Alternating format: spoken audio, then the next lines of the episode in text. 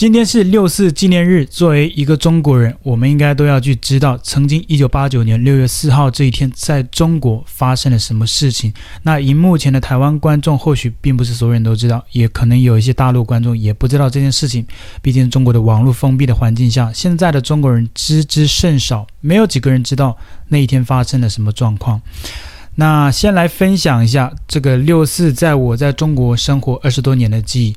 我是高中之后才知道这件事情，那后来知道这件事情了之后，每年都会留意这一天中国有什么变化，啊、有什么细节了。就我记得在中国前几年啊、在大学的时候，每年的六月四号这一天，像是微博啊、微信啊、QQ 啊。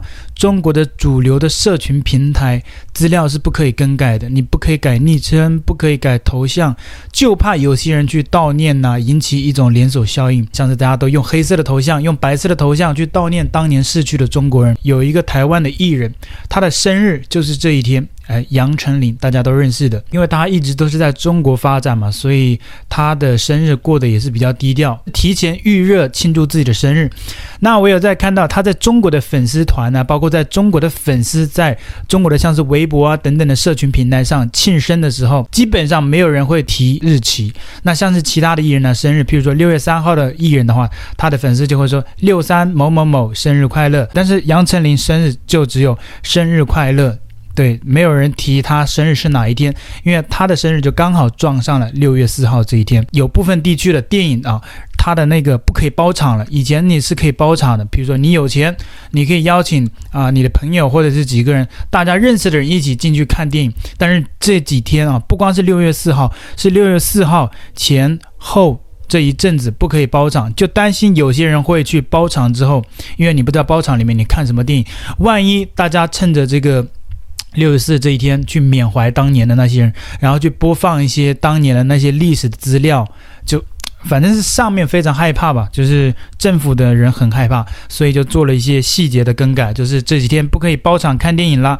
那除此之外呢，还有像是去年在北京发生的那个四通桥，有一个勇士在上面呼喊中国人要有自由，要民主，不要核酸。那据说那个桥呢，它的标示啊，路牌全部被拆除了，因为那个也是跟民主相关的嘛。六月四号也是很多中国人。征求民主，去纪念当年那些为民主而失去生命的那些大学生，像是什么百度地图、高德地图上面的标示、线上的标示，这个名字都已经去除了。那除此之外的，不管是微博、微信呐、四通桥这个关键词都已经成为了敏感词。难道中国就没有六月四号这一天吗？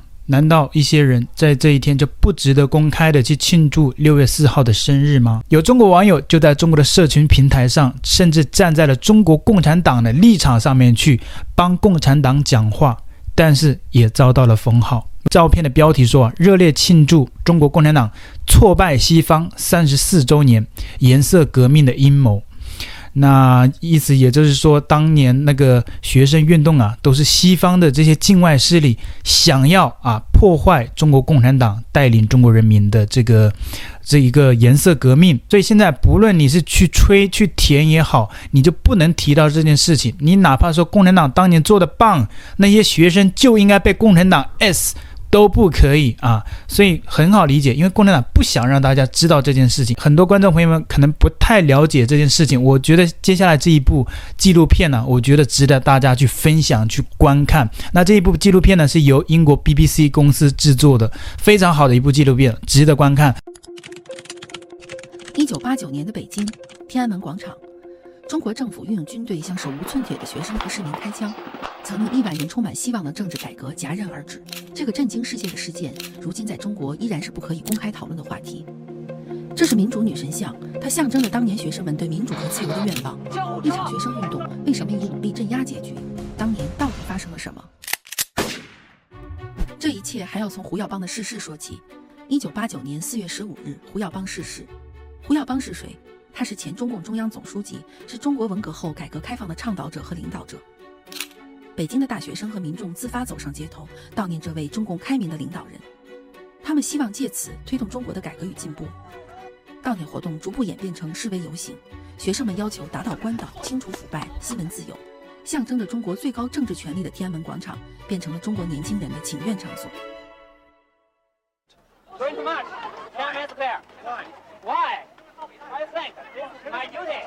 八十年代的中国刚刚摆脱文革阴影，改革开放带来了经济的发展，也带来了宽容的文化，那是一个精神上自由繁荣的时代。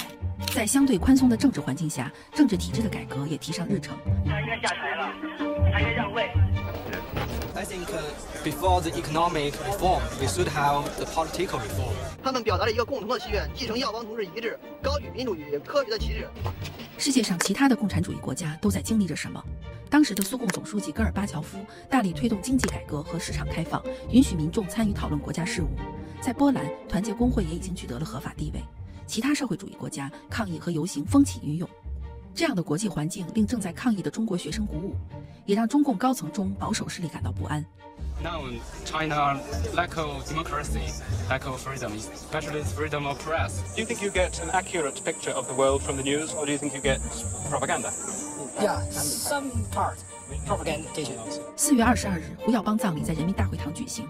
东门外，三名学生代表长时间跪在台阶上，请愿要求与国务院总理李鹏对话，要求改写胡耀邦悼词。但此次请愿没有得到回应，令学生们更加不满。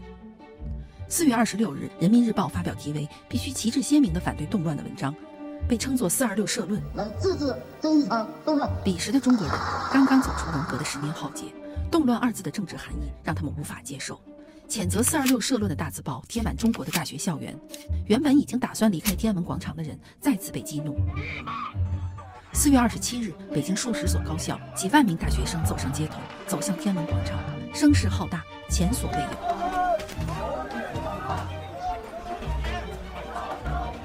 学生团体组成北京高校学生自治联合会，要求政府出来对话，并收回“四二六”社论。然而，政府方面不愿意改变对动乱的定调，局面进入僵持。“四二六”社论也因此被认为是局面走向武力镇压的关键转折点。We do not want to challenge with our government. We just want to ask our government to talk with the delegation. I think what they really wanted was a channel to participate in making decisions in government or to participate in politics. Many of the people on the square were Communist Party members. They were not there to overthrow the government. 五月四日，五四运动七十周年，更多的市民、工人，甚至来自国家机关的干部和媒体新闻工作者也投身其中。当时的中共总书记赵紫阳发表五四讲话，他肯定了学生的爱国热情，同时恳请他们在民主与法治轨道上通过协商对话解决问题。赵紫阳一度被认为是中共的开明派。赵紫阳的讲话令不少学生感到安慰，他们决定离开广场，回到学校。但此时，在天安门广场上的学生中也出现了不同的声音。王丹、柴玲和乌尔开西等学生领袖希望同学们继续抗议。五月十三日，数百名广场学生决定开始绝食。我是北京大学学生代表，叫王丹。今天我们在天安门广场进行绝食斗争。绝食要求如下：要求政府迅速与北京高校对话代表团对话，迅速为这次学生运动证明。肯定这是一场爱国民主的学生运动。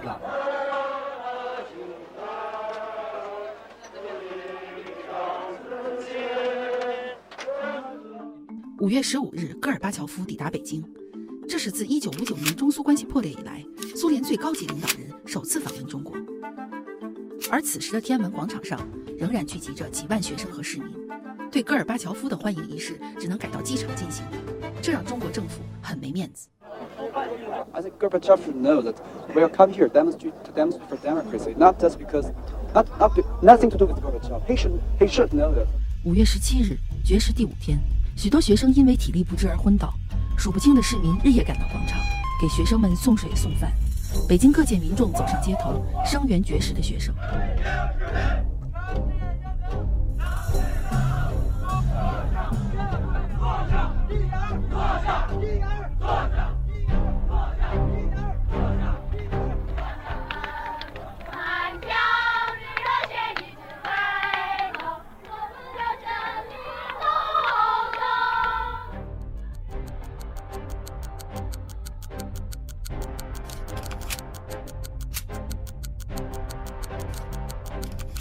五月中旬，学生抗议已经持续一个月，抗议示威进入了相持阶段。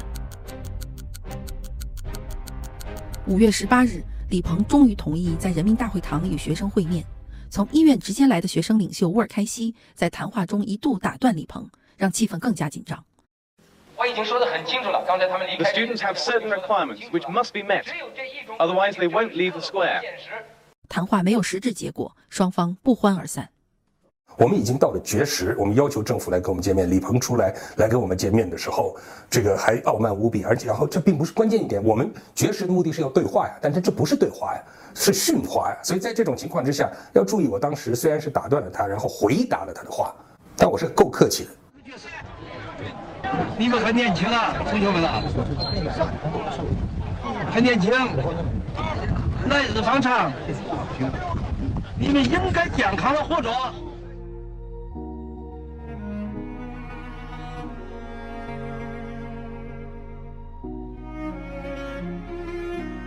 在赵紫阳的回忆录《改革历程》中，曾记录了他对六四的总结：对待学运处理得好，将有利于进一步的改革。然而，赵紫阳未能劝说学生撤离广场。五月二十日，北京政府宣布戒严，但在广场和北京街头的示威游行并没有结束。北京学生为纪念法国大革命二百周年，呼吁全球华人串联游行，一场前所未有的全球声援开始了。交困中的学生再次受到鼓舞。之后的几天，天安门广场仿佛一个自由的孤岛，人们享受着言论自由的假期。各界人士都来到广场发表演说，畅所欲言。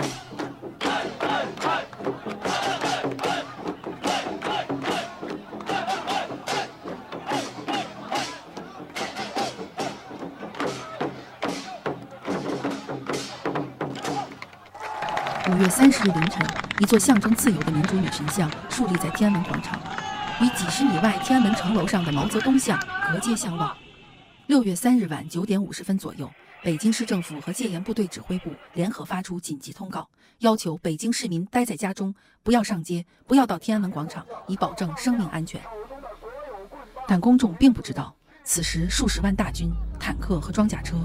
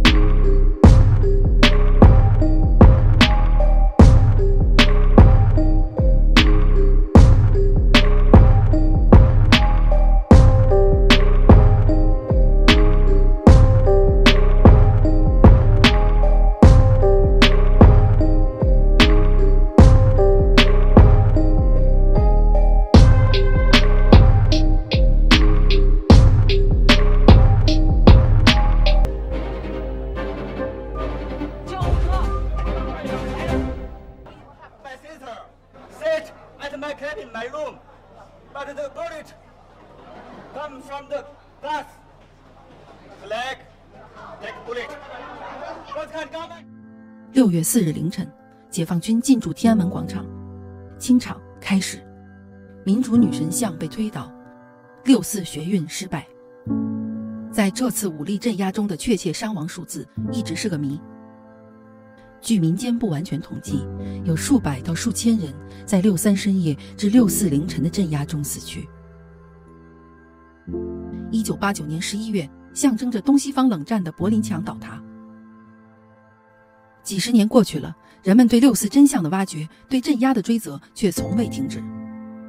有人认为，在六四中对人民开枪，让中共政权的合法性彻底丧失，中国共产党错失主动实现政治现代化的良机。在媒体的镜头前，全世界目睹了中国政府对人民的血腥镇压。八九之后，政治改革全面停滞，政治参与和实现民主更无从谈起。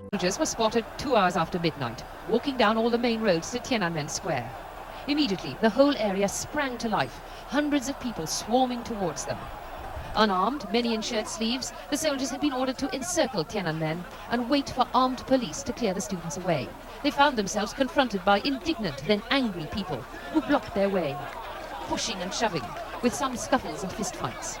It was not, though, in any way a riot. The atmosphere was not one of panic or hysteria. It was all very measured but forceful. Eventually, the soldiers had to retreat. A shambling affair, with no one apparently giving orders, and many of the youngsters unclear about what they should do. In retreating, they were applauded. You've been cheated by the government, they were informed. At dawn, students seemed in control of the area, manning checkpoints, and with more buses blocking the roads, driven there by workers. There was also more army equipment abandoned by the soldiers in their retreat. Many of them were still near the square, squatted around, dejected, having lost face. By rush hour, Peking's main street was in chaos. Buses blocked the roads to Tiananmen Square, their tires let down. Thousands of cyclists wriggled and plodded their way to work, and more gathered in impromptu meetings all over the city centre.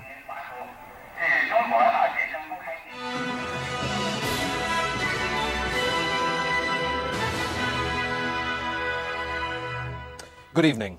Tanks and troops are patrolling the streets of central Peking after the bloody operation to crush student led protests. Some reports say more than 2,000 civilians were killed in last night's army assault on Tiananmen Square. The first move came. A lone armoured personnel carrier weaved its way around Tiananmen Square, establishing for the first time in three weeks an effective government claim to the place. But it was a near-run thing.